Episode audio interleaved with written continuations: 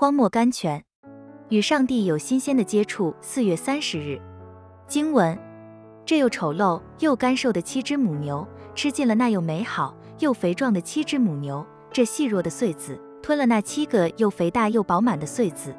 圣经创世纪四十一章四七节。法老的梦也给我们一个警告：我们一生最得意的几年、最宝贵的经历、最可夸的得胜、最有效的侍奉，常会被后来的软弱、失败、跌倒、灰心、冷淡、退缩等等吞噬去。许多成大事业的伟人往往如此结果，想起了也觉得可怕。虽然这是的确的事实，但并非是必须有而不可避免的。戈登 ·S·D· Gordon 说：“要避免这种悲剧。”只有一个稳妥的方法，就是时时与神有新鲜的接触。昨天最光荣的胜利，在今天并不发生什么功效，最多只能做一种的更深、更丰盛经历的参考罢了。